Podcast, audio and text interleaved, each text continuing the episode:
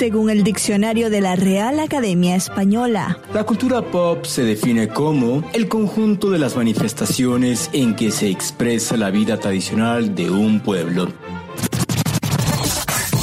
Nosotros la definimos como música, cine, televisión, famosos, teatro, moda y arte. ¿Y tú? ¿Cómo, la defines? Somos Zona Pop con Marisabel Houston y Javier Merino. El regreso triunfal de este podcast porque habíamos subido tendencias, eh, cosas así de bonus track, pero episodio como tal teníamos ya un tiempito sin subir uno, ¿no, Javier? Yo soy Marisabel Houston desde la ciudad de Atlanta. Mi cuenta en Twitter es ¿cómo es que es? Houston CNN. Y mi cuenta. Y mi cuenta en Instagram es arroba Marisabel Houston. Y este, bienvenidos al episodio número 50 de Zona Pop. Y yo soy Javier Merino desde la Ciudad de México en compañía de hashtag Toribia la Bigotona. Mi cuenta en Twitter es arroba Javito Merino y mi cuenta en Instagram Javito73. Oh no, Toribia la Bigotona, Toribia la Bigotona, Sondonguera Chicotorronga. ¿Quieres Toribia la Bigotona? Mi labrador, sí, Toribia. O a sea, ver, está ¿me más que emocionada la Toribia, sí. Oh, la Toribia, preciosa con esos ojos marrones que te ven. Chicorronga, la bigotona. Métanse a mi cuenta de Instagram para que vean todos los videos que subo todos los días las Instagram stories de canciones y videos musicales con Toribia la Bigotona. Y Toribia la Bigotona huyendo de la voz de Javier porque tiene una voz tan agraciada que la mujer, la mujer digo, la, la perrita como que se, se espanta. Dice, por favor, libérenme. Yo tengo que decir algo. Todo el mundo dice, pobre Toribia, sufre. No, no, sufre no canto, ni siquiera canto, o sea, hago playback, o sea, nada más abro la boca y digo, y ya, o sea, no le canto, pero la gente piensa que en efecto, con mi melodiosa y armónica voz, le canto y por eso es que Torilla voltea a verme con cara de ¿qué pasa? no le cantes.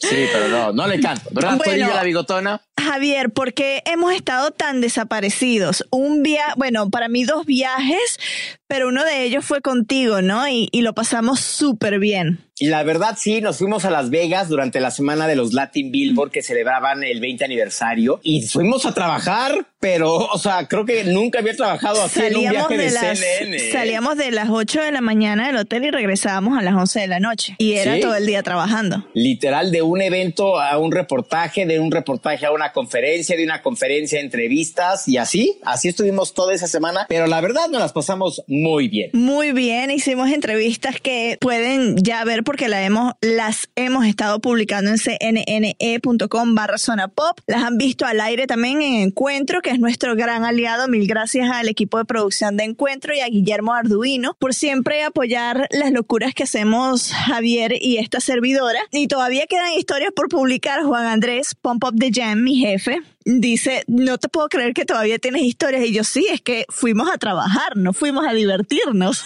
¿Cuáles faltan? La del el Tournament of Kings, que es un espectáculo del rey Arturo y todos los caballeros y reyes de la época, pues no sé de qué época hayan sido, de la época medieval, en donde literal a mí el protagonista de ese espectáculo me enseñó a pelear con una espada.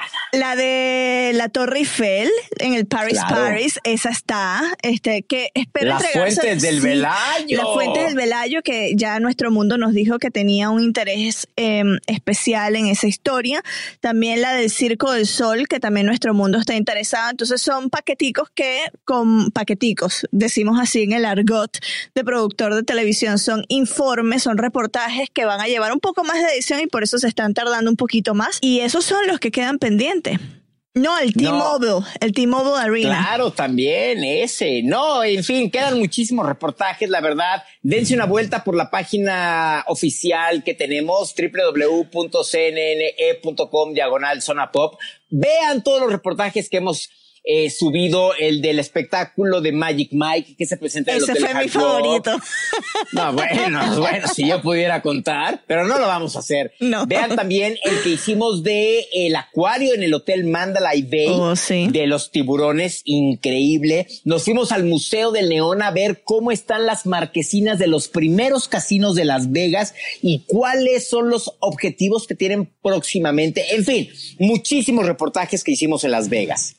Es más, yo creo que la entrevista completa de nuestros ya amigos de Magic Mike la deberíamos de convertir en un episodio, porque fue una entrevista de casi que 12 minutos y se usó en la tele 3 minutos nada más.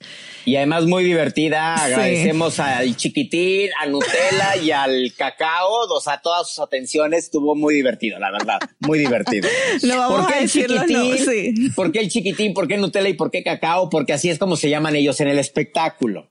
Sí. No es porque tengamos nombres cariñosos hacia ellos. No. Esos son sus nombres en el espectáculo. ¿Qué les vamos a presentar el día de hoy? Porque vamos a hablar de cine, vamos a hablar de televisión y vamos a hablar de música. Me encanta un episodio así variadito y las tres entrevistas las hiciste tú.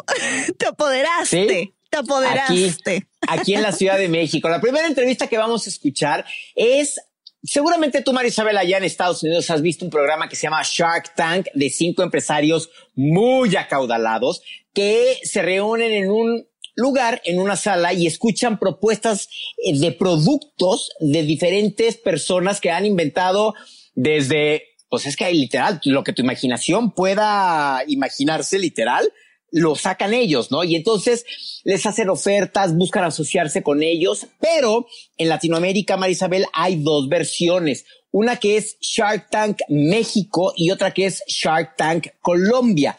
Colombia va apenas en la primera temporada y en México hace un par de semanas se estrenó la tercera temporada. Entonces, eh, nos invitó Canal Sony a platicar con los tiburones en la presentación que hicieron y no sabes, no sabes qué divertida presentación.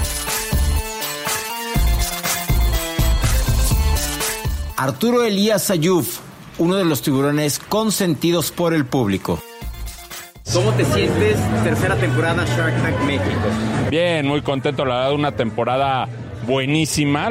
Ojalá que la puedan ver porque no se la van a acabar una temporada llena de proyectos nuevos, llena de tiburones nuevos, así es que está muy, muy padre. Todo el mundo comenta y asegura que tú eres el tiburón principal. ¿Qué responsabilidad tienes sobre eso? No, pa- para empezar te diría que no soy de ninguna manera el tiburón principal. Yo creo que todos jugamos un papel importante, igualito de importante. Y la responsabilidad que tenemos es con los jóvenes de México. Y la tenemos los, los siete tiburones, los seis tiburones, perdón. eh, que es la responsabilidad de tratar de hacer... eh, digamos, de motivar a muchísimos chavos en este país para que emprendan, para que hagan negocio, para que den empleo. ¿Qué debe de tener un joven emprendedor mexicano para que diga quiero asociarme con él? Para mí lo principal son los valores. Un emprendedor tiene que ser honesto, un emprendedor no puede buscar el dinero fácil. La segunda es que tenga pasión, que realmente ame de corazón lo que está haciendo. Si no tiene eso, está pela su negocio. Y la tercera, que, que entienda bien el negocio, que entienda y estudie lo que quiere hacer. Para terminar, ¿qué hace de Shark Tank México un éxito de programa? Mira, yo creo que es un programa totalmente diferente y yo creo que este país necesita televisión inteligente. Y lo que te da Shark Tank México es una televisión inteligente. La gente quiere pensar, la gente quiere divertirse, sin ninguna duda, pero quiere un poquito de, de carnita en los programas. Y yo creo que Shark Tank México no tiene un poquito, tiene mucha, y eso lo hace diferente. ¿Podrías darle un mensaje a todos aquellos emprendedores que están pensando en hacer realidad un producto? Que no, que no se rindan nunca, que si se caen se levanten, que lo hagan honestamente, que lo hagan con pasión y que lo hagan de, de verdad, de verdad, de corazón. Y van a salir adelante siempre. Yo te comentaba, Javier, cuando fuiste a hacer, bueno, ni siquiera cuando fuiste a hacer esta entrevista, sino antes, cuando te la propusieron, que debe ser emociones encontradas para la persona que vaya a presentar un producto, ¿no? Primero, el nerviosismo de presentar un producto y a ese nerviosismo, la ansiedad, si tu producto es bueno o no, y si lo van a aceptar o no, o si lo van a destruir o no, porque eso es lo que, esa, esa es la realidad. Te van a decir, ¿es bueno o es malo? Y ahí se te destruye a, a varias personas, pues se les va el sueño, se les destruye de una vez el sueño con la opinión de los, de los tiburones, pero de eso se trata. Si no lo ven viable un producto, pues te dicen que no, que te inventes otro. ¿Sabes qué es lo que pasa también? Que muchas veces creamos algo y pensamos que va a ser el producto que todo el mundo está esperando. Y entonces cuando se lo presentas a estos tiburones que son empresarios que llevan toda la vida invirtiendo, ganando y hasta perdiendo dinero y te dicen, es que tu producto no. Es una caca, claro. O sea, nomás no. O sea, entonces pues no quieres aceptar eso porque tú piensas que tu producto es lo que todo el mundo quiere usar, quiere comprar y debe tener, ¿no? Entonces sí debe de ser como, como muy feo que te rompan el sueño y la ilusión de tu producto, porque además sueñas que alguno de estos empresarios o los cinco empresarios se van a pelear por querer ser tu socio. Claro. Yo quiero inventar, y yo creo que estás de acuerdo conmigo en esto, algún tipo de como guante para los iPhones para que no se apaguen cuando hace mucho sol. Ay, es que les tenemos que contar. Estamos en la alfombra roja de los Latin Billboard a una temperatura de 38 grados centígrados al sol, sin un ventilador y sin una carpa, nada. Nada. Nada. O sol, sea, estamos sol de desierto. Y en el desierto, además. Entonces, Imagínense las mujeres que iban mega arregladas y maquilladas, pasaban como payasos, ya con el maquillaje así todo corrido y el peinado caído, ¿no? Ricky Martin pasó y así nada más lo vimos de adiós, adiós, adiós. Y nadie se, quería parar, nadie se quería se parar. quería parar a, a, platicar con los medios porque de veras el calor que hacía era impresionante. Y entonces, pues Marisabel y yo, que nunca habíamos cubierto una alfombra roja a 37 grados sin ventilador y sin nada, pues porque no los celulares se sobrecalientan y se apagan. Y fue así de, ¿qué? Que así corriendo los dos de un lado para el otro de, ¿qué hacemos? ¿Qué hacemos? ¿Qué hacemos? Y literal, había una hielera con, con botellas de agua y sacamos botellas de agua para enfriar los celulares y poder grabar todo lo que pudiéramos. O sea, de hecho hubo un par de entrevistas que se, se fueron a la basura. La de Miguel Ángel Silvestre, sí. Eh, que ya lo conocerán los que son fanáticos de Velvet, que era Don Alberto en Velvet, y los fanáticos de Sense8, que era Lito. El teléfono se apagó en medio de la entrevista. O sea, y además, hablamos del final, hablamos en el, del final de Sense8, o sea, justo, yo me o sea, quería morir. Yo me quería morir. No, yo, o sea, yo quería matar a alguien, o sea, porque además entrevistábamos a personas que por Dios, ¿quiénes son? Uh -huh. Y tómale que con este grande se apagó, se, se, apagó, el celular. celular. No, yo estaba que lloraba, perdón, Rondín, porque se nos apagó el celular, pero el sol inclemente de Las Vegas no colaboró y esa no fue como dijo Javier, no fue la única, pero es una o la que más me dolió que que ocurriera esto, que se apagara el celular justo en el momento de la entrevista, la perdimos completamente. Pero yo quiero inventar eso, un guante, un algo, algo que mantenga frío el celular en condiciones desérticas. Porque es que sí. no, sí, o sea, vamos, no sé cómo lo voy a inventar, yo soy muy mala con los números y la ingeniería, pero algo se me ocurrirá y lo presentamos allá. Es el, el guante sonapopero. La segunda entrevista que escucharemos es con Ricardo Montaner. Lo adoro. Porque platicamos del reconocimiento que recibió por las altas ventas de su más reciente producción, Ida y Vuelta, una versión acústica de varios temas, con temas de antaño, temas mexicanos, o sea, un disco muy, muy bonito. Por cierto, ya se lo diste a Mariana. Ah, ese es de Mariana. Yo pensaba ¿Sí? que era mío. No, es de Mariana. no, todavía no le he dado sus cosas porque no he tenido tiempo de ir a, a Techwood, pero tengo ese disco, entonces ya sé que no es mío. Ese disco es de ella. Oye, pero y tengo ver, sus chocolates. Tú tienes un pasado con Ricardo Montaner. Sí. Pero bueno, nunca lo he conocido, pero en el colegio en Venezuela, yo no sé si en México hacen eso, los actos escolares de fin de curso siempre había o una obra o te ponían a bailar una canción o a tocar un instrumento. En esta oportunidad yo era, estaba muy pequeña, que tenía 6, 7 años. Bailamos la conga. no sé si sabes cuál es esa canción, te la voy a poner aquí. Vamos negro para la conga. Y entonces yo era una de las niñas que tenía ese vestido rojo pepeado que él nombra en la canción. Esa muchacha que tiene el vestido rojo, que dice, mira, mira, tú, epa, tú, que levante la mano, epa, que la estás viendo. Y tuvimos que salir a bailar en el centro del teatro cuando él nombra a esas bailarinas. Ese es mi pasado con Ricardo Montaner. Ande usted. Ande usted. No, y lo divertido también es que le hicimos los pintereses, que Ay, sí, quedó muy contento con ellos, eh, muy contento. Muy divertido, Sí. como que no sabía de, de qué se trataba, pero al final era así de qué buena sección. Bueno, vamos a escuchar la entrevista mientras Javier come chicle.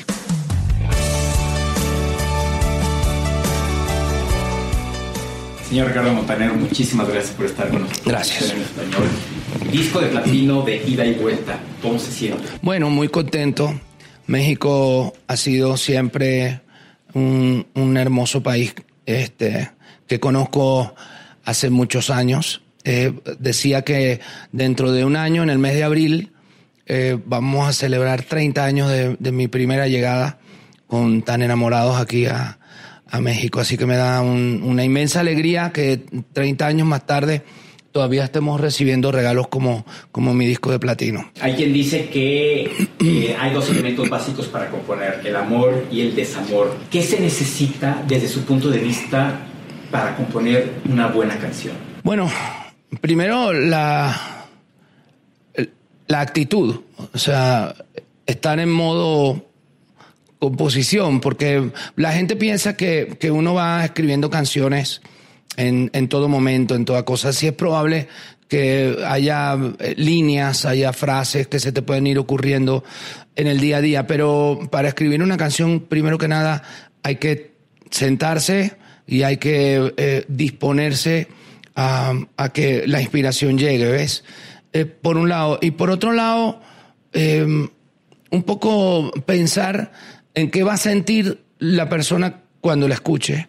Entonces, la única manera de, de tocarle el corazón a la gente a la hora de escribir es ponerte en el lugar de quien te va a escuchar. Yo pienso que son dos elementos muy importantes. Y por otro lado, este, el idioma en el cual te vas a dirigir al público, o sea, cómo, qué vas a poner, qué tipo de línea o qué tipo de, de- de- poesía le, le gusta a la gente que escucha tu música. ¿no? ¿Qué siente Ricardo Montaner cuando le llegan todavía un reconocimiento después de más de 30 años?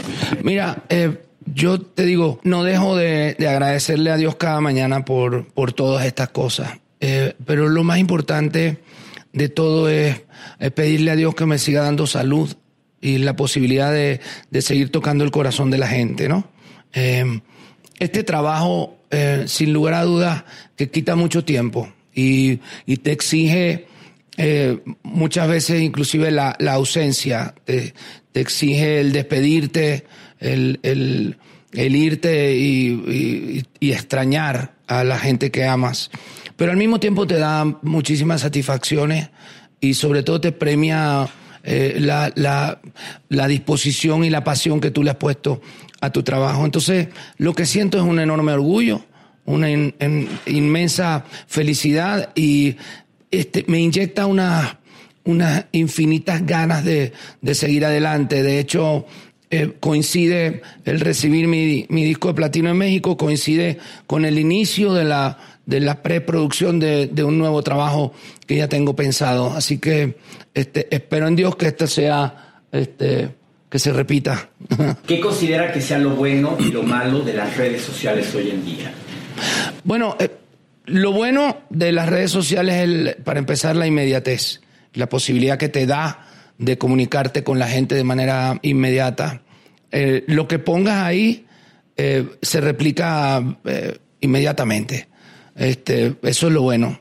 Lo malo es que igual te sirve para hacer daño, ¿no? Eh, yo me, me inclino por, por utilizar esto como, como un arma de beneficio hacia el prójimo y que creo que a través de, de las posibilidades que te dan las redes sociales puedes ayudar a construir un mundo muchísimo mejor. Sus hijos están siguiendo sus pasos en el escenario. ¿Cómo transmitir sus conocimientos y sus consejos? ¿Lo- ¿Se los dice como padre o se los dice como productor discográfico? Mira, mis hijos no están siguiendo mis pasos. Mis hijos están forjándose su propio camino, haciendo su propio camino, con sus propios pasos. Por supuesto que yo como papá eh, eh, le doy gratuitamente los consejos respecto a la experiencia que he recogido por más de 40 años que llevo trabajando en esto. Por lo tanto, em, siempre que yo les digo algo, sé que lo digo basado en la experiencia eh, que yo tengo y, lo digo desde el punto de vista, digamos, de la buena intención, para construir mejor lo que ellos están haciendo. Entonces, eh, me, ellos me, me escuchan con mucha atención y en muchos casos hacen, eh, pues en, en, consecuencia, eh, de acuerdo al consejo que les doy, pero también este, es necesario que se equivoquen por su propia cuenta. Eh, el ensayo y el error es lo que te ayuda este, en un momento dado a tener más de 40 años de carrera. Por lo tanto, está bien un buen consejo y está bien que tú les des tu punto de vista, pero también está bien que ellos eh, puedan acertar y puedan equivocarse por su propio lado. En estos momentos hay un éxodo muy importante de venezolanos y están viviendo en diversas partes del mundo y estos países los han recibido con los brazos abiertos. ¿Qué palabras, palabras les, les diría, les daría cuando escuchan a Ricardo Montaner hablar? ¿Qué les diría? Mira, la diáspora venezolana ha sido inmensa en los últimos años, eh, especialmente en los últimos meses. Eh, yo inicié una campaña con Human Rights Watch que comenzó el lunes de la semana pasada, eh, de esta semana que está terminando. Y mm, el, replique y la, la constante opinión de quien ha recibido la, noticia y ha visto la campaña ha sido maravillosa y muy positiva. Pero más allá de eso, eh, siento que el venezolano que está dentro de Venezuela eh, se ha conmovido mucho con esta campaña.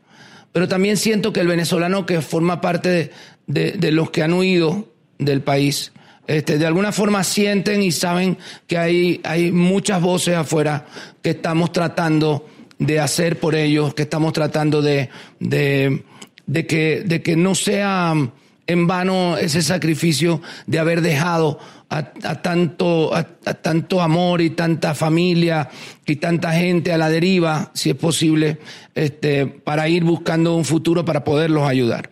Entonces, esta campaña que yo acabo de iniciar, y perdona que me extienda un poquito, es una campaña que habla del cómo un ciudadano normal de cualquier parte de Iberoamérica, de cualquier parte del mundo, puede entrar a través de este, la página oficial de Human Rights Watch y entrar en un link que se llama Todos con Venezuela. Y en ese link descubres de qué manera puedes presionar a tu presidente, presionar a la gente que forma parte de, los equipos que toman decisiones en los, en los diferentes países, cómo puedes presionarlo para que se adopten medidas todavía más duras este, hacia el gobierno venezolano. Yo a, través de, de, todas mis redes sociales, a través de todas las plataformas que ha puesto Human Rights Watch este, activas, he estado haciendo este llamado, especialmente a los países en donde sus gobiernos han mirado de, de, de manera tibia la gran crisis humanitaria que vive nuestra Venezuela. A ti que estás en un país que sabes que ha sido más que neutral ha sido oído sordo, ha hecho oído sordo de la situación humanitaria de Venezuela. Puedes presionarlos entrando ahí y pidiéndole personalmente, porque ahí te damos los contactos directos de cada presidente, personalmente puedes presionarlos para que tomen una posición más activa, pensando en el pueblo venezolano que tanto merece salir adelante y tener libertad. Y bueno, por supuesto, los Pintereses los podrán encontrar en cnne.com barra Zona Pop y en nuestras cuentas de redes sociales, Twitter, Facebook e Instagram, somos Zona Pop CNN. Tercera y última entrevista de este episodio número 50 es con un actor mexicano que también vimos en la alfombra roja de los Latin Billboards y ya pueden encontrar la foto, el selfie que nos tomamos con él tanto en la cuenta de, em, Javier como la mía en Instagram. Y es, ¿quién es? Dilo tú, porque tú hiciste la entrevista. Nada más y nada menos que Eugenio Derbez, una semana. Nada más y nada menos. Nada más, así nada más, con quien ahorita está siendo un éxito en la taquilla en los Estados Unidos porque este fin de semana se estrenó en toda Latinoamérica la película. Overboard. En inglés es Overboard. No sé cómo es el nombre en América Latina porque seguro en México tiene un nombre, en España otro, en Venezuela otro, pero en inglés se llama Overboard. Y te digo algo, Javier, me da mucho orgullo saber que la película que protagoniza un latino, que protagoniza un mexicano, está de segunda en la taquilla, en el box office de Estados Unidos, según boxofficemojo.com. Es la segunda detrás de Avengers Infinity War. O sea, eso no, es que eso es mucho orgullo, mucho orgullo. Y él lo decía, ojalá que le vaya bien a esta película. Bueno, no les voy a decir, sino que lo diga él directamente en la entrevista que vamos a escuchar en estos momentos. Hombre al agua se llama en español esta película. Hombre al agua. Que está basada en una película de los 80 con Goldie Hawn. Muy divertida. Eh, escuchen esta entrevista porque también además le hicimos pintereses a Eugenio Derbez. You're very attractive for a carpet cleaning lady, although you maybe could do something with your hair. Eugenio, hombre al agua, ¿qué nos puede decir de esta cinta? Pues em, que estoy muy contento de, estrenar Hombre al Agua, que es eh, un remake de un clásico de los ochentas, eh, que, en, Estados Unidos es una comedia muy, muy querida, es como incluso una comedia de culto. Y y le dimos un, toque muy latino, cambiamos algunas cosas para hacerla más fresca, más nueva y nos quedó muy linda, la verdad. Y tenemos un elenco increíble. Está Ana Faris, Eva Longoria, por el lado americano. Y por el lado mexicano me traje de México a Omar Chaparro, a Adrián Uribe, Jesús Ochoa, Mariana Treviño, Cecilia Suárez, Fernando Luján, Edgar Vivar. Entonces tengo un súper elenco. En efecto, un gran elenco. Ana Faris, comediante de primera que ha hecho muchas parodias. Eva Longoria, que es muy conocida en la televisión. Y bueno, el elenco mexicano. Sí, sí, sí. Que, o sea, ni qué decir. Está increíble. ¿Cómo fue en particular trabajar con Ana Faris? La verdad, un agasajo. Normalmente, cuando uno llega a. Sobre todo en un país que no conoces, no sabes cómo son los actores. Este, me he tenido unas experiencias no muy agradables no puedo decir nombres, pero no, Ana fue una delicia trabajar con ella, de verdad, es así como la ven en la pantalla, así es, es sencilla, es carismática, es buena gente, este, e, e, es muy humilde, muy, muy aterrizada, de verdad fue un, un placer trabajar con ella. ¿Qué le imprime Eugenio Derbez a su personaje que no hayamos visto en el pasado? Bueno, en primera, este personaje fue un poco complicado a nivel físico porque yo venía de hacer Latin Lover, en donde me hicieron subir de peso. Estuve, subí como 12, 12 13 kilos.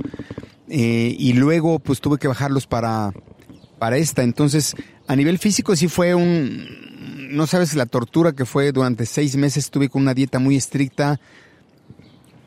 Tuve que ir al gimnasio también eh, durante mucho tiempo, incluso durante las filmaciones, llegaba yo cansadísimo y tenía que ir al gimnasio, eh, ya sea antes o después de la filmación. Y, bueno, he tenido que reinventarme de alguna manera al, trabajar en Estados Unidos, porque ya sabes que en México todo es como... El tipo de comedia es mucho más exagerado. Si ves la familia Peluche, eh, pues es, todo es fársico, todo es grande. Yo además uso mucho el juego de palabras. Y ahora que estoy trabajando en Estados Unidos, pues tengo que hacer un personaje totalmente diferente. O sea, me siento como si tuviera que reinventarme cada vez porque tengo que ser muy medido en mis reacciones. Siempre me están diciendo, no, aterrízalo, mídete más, más contenido, más contenido, más contenido. Y aparte, no puedo jugar con lenguaje porque no es un idioma que domine. Entonces, he tenido que realmente buscar un nuevo estilo de comedia. Sin duda, el cine latinoamericano está si no en, su máximo esplendor ahorita, está casi llegando y lo hemos visto en la reciente entrega del Oscar y en la pasada en particular con Chile ganando Mejor Película Extranjera, Guillermo del Toro ganando, tú presentando. ¿Qué tiene el cine latinoamericano tan especial que a la gente, a los norteamericanos en específico, les está gustando mucho? Pues mira, yo creo que siempre ha sido un cine maravilloso. Lo que pasa es que están, estaban cerrados a vernos. Te lo digo porque por experiencia, cada vez que yo llegaba a un estudio con una idea, siempre la respuesta era, it's too latino, ¿no? Entonces, todas las propuestas que les lleva uno son, para ellos eran demasiado latinas, como si eso fuera malo. Entonces, yo les he dicho a últimas fechas, a ver, ¿por qué si todo el continente, todo, todo Latinoamérica, crecimos viendo cine americano? Crecimos viendo cine en inglés, en un idioma que no es el nuestro, con actores que son americanos, con directores americanos, de historias americanas, de, de- de gente americana, que no tiene nada que ver con nosotros y nos encantaba. ¿Por qué los gringos no son capaces de entender que, que va a pasar lo mismo? Que si ven una película mexicana o argentina o española les va a encantar, porque tenemos grandes cineastas en, en- en- Latinoamérica. Y no lo entendieron. No lo entendieron hasta que tuve que llegar un Cuarón, un Iñárritu, un Del Toro. Hasta ahí empezaron a darse cuenta que, que es interesante. Hasta que llegó Disney y se fijó en, en- hacer una película como Coco, dijeron, oye, pues es interesante la cultura mexicana. Pero simplemente estaban muy cerrados, estaban muy cerrados a, a ver únicamente sus propias historias, su- sus propios actores y su propio cine. Ahora que se están abriendo un poquito más, se están dando cuenta de que hay historias diferentes a las de ellos que vale la pena contar. Como inmigrante latinoamericano en Estados Unidos, ¿cómo ves la situación de lo que está sucediendo entre el gobierno de Estados Unidos hacia toda la región y hacia todo el mundo? Pues yo, yo no entiendo cómo es posible que siga en el poder eh, este señor, porque honestamente, más allá de lo que ha hablado de los mexicanos, más allá de lo que ha hecho en contra de todos los inmigrantes en un país de inmigrantes, porque yo se los digo, le digo, vayan a México, en México de verdad es, imposible, es muy difícil que veas a un afroamericano o a un hindú o a un asiático, es muy difícil que te encuentres uno por ahí, los hay, pero es muy complicado. En Estados Unidos están en todos lados, eh, Estados Unidos es un país de inmigrantes.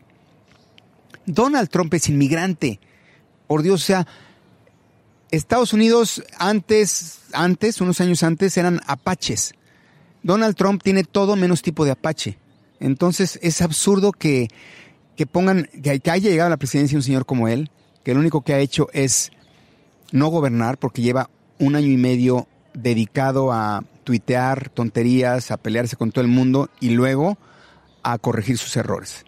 Pero bueno, aún así creo que se están haciendo cosas eh, por eh, México está haciendo cosas por no pelearse con Estados Unidos. Creo que hemos sido mucho más sensatos nosotros que, que ellos.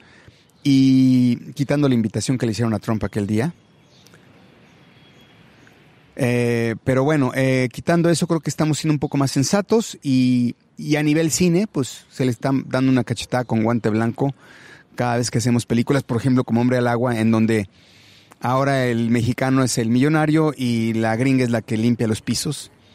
Y que así es, además así es la vida. No tenemos por qué siempre ser los estereotipos de que el mexicano tiene que ser pobre eh, y sin dinero y, y aparte asesino y violador.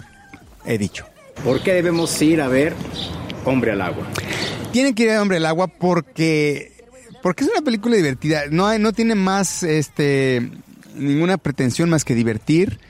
Eh, pero les va a tocar también el corazón. Si quieren ver una película familiar que puedan llevar a la abuelita, a los niños, a los jóvenes, que se diviertan ustedes y que los haga reír, pero que también les toque el corazón, esta, esta es la película. No se la pierdan. Además, es hora de apoyar el cine en donde enaltecemos a los latinos, en donde vemos al, al, al, al latino de una manera diferente, en donde vemos tantos actores latinos en, en, en el cine, eh, en una película americana, entonces hay que apoyar eh, este tipo de, de, de, actos en donde votamos por hacer un mejor cine en español y sobre todo en donde dignificamos la, la imagen de los latinos en Hollywood.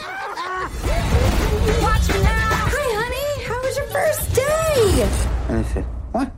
Ain't in, in the morning. Do we need to take him to the hospital? I said, Bobby. Por cierto, esta semana fue en México la premier con Eugenio Derbez y Ana Faris, quien vino a la Ciudad de México. Y hubo una alfombra roja y caminaron todos los artistas y demás. Y Ana Faris se mostró muy contenta de estar en México, eh, promocionando esta película Hombre al Agua, que la verdad, mira, es para una película dominguera con palomitas y no ir a pensar absolutamente nada. Es para reírse, Sí. es para reírse, sí, Exacto. para reírse. Exactamente. Totalmente.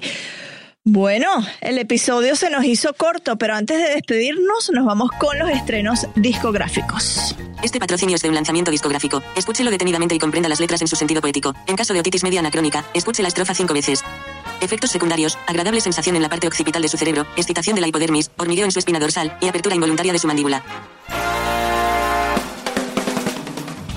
Disco que me tiene obsesionada esta semana, ya por fin, por fin vio a la luz, se llama Voice Notes, es del cantante estadounidense Charlie Puth. Y sabes por qué se, te voy a dar una curiosidad popera. Se llama Voice Notes porque los tracks, varios de los tracks del disco y las ideas, las grababa en su aplicación Voice Notes del iPhone.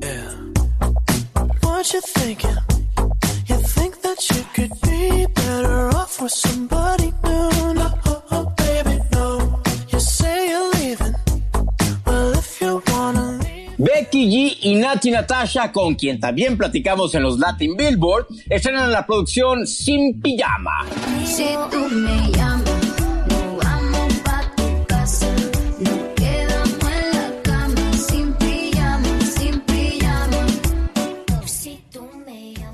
Este video seguro lo han visto en todas sus redes sociales. Es de Childish Gambino. This is America. This is America. Don't catch you slipping now. Don't catch you slipping now. Look what I'm whipping now. This is America. Don't catch you slipping now. Don't catch you slipping now.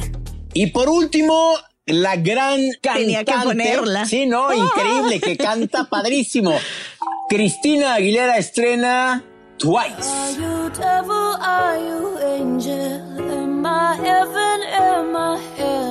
I can barely find the proof to save myself.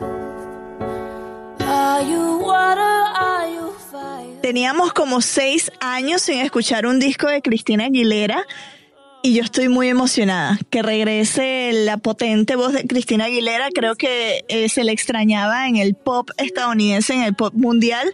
¿Tú fuiste más fanático de Britney o de Cristina en los 90? ¿O de Ah, ninguna? Creo que me gustaba más Cristina. O sea, independientemente de que Britney es Britney y es más comercial, escuchas un disco de Cristina y sí le escuchas la voz y la, a la otra le escuchas y dice miau, miau, miau. Yo soy Javier Merino desde la Ciudad de México con hashtag Toribia. Mi cuenta en Twitter es arroba Javito Merino y mi cuenta en Instagram soy Javito73. Yo no supero. Yo soy Marisabel Houston desde la ciudad de Atlanta. Tratando de guardar compostura para finalizar este episodio. Mi cuenta en Twitter es arroba HoustonCNN. Mi cuenta en Instagram es arroba Marisabel Houston. Y nos escuchamos la próxima semana. Y nos seguimos leyendo en la página cnne.com barra zona pop.